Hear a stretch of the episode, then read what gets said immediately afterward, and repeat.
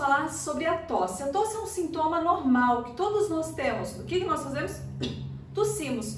O nosso corpo está expulsando alguma substância estranha, ou mesmo os nossos brônquios que estão irritados, né? Então nós acabamos fazendo esse movimento e tossindo.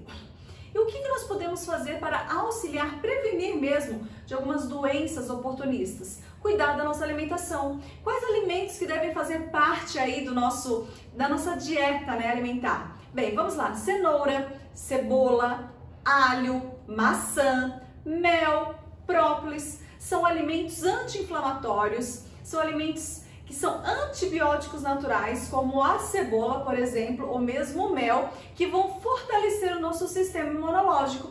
E quais alimentos nós devemos retirar? Vamos lá? Refrigerante, sim, embutidos, é, leite, porque leite causa uma maior mucosidade e isso faz com que você acaba tossindo mais então, o que nós poderíamos também estar fortalecendo através de uma receitinha muito simples? Um chá de cebola. Como, Vanessa? Ferve um litro de água, um quarto do chá, da, do suco natural da cebola, desligou esse litro de água, agora você coloca esse, esse suco natural nessa água quente. Espera ali um pouquinho e começa a beber. Se ficou muito forte, diminui a quantidade de cebola.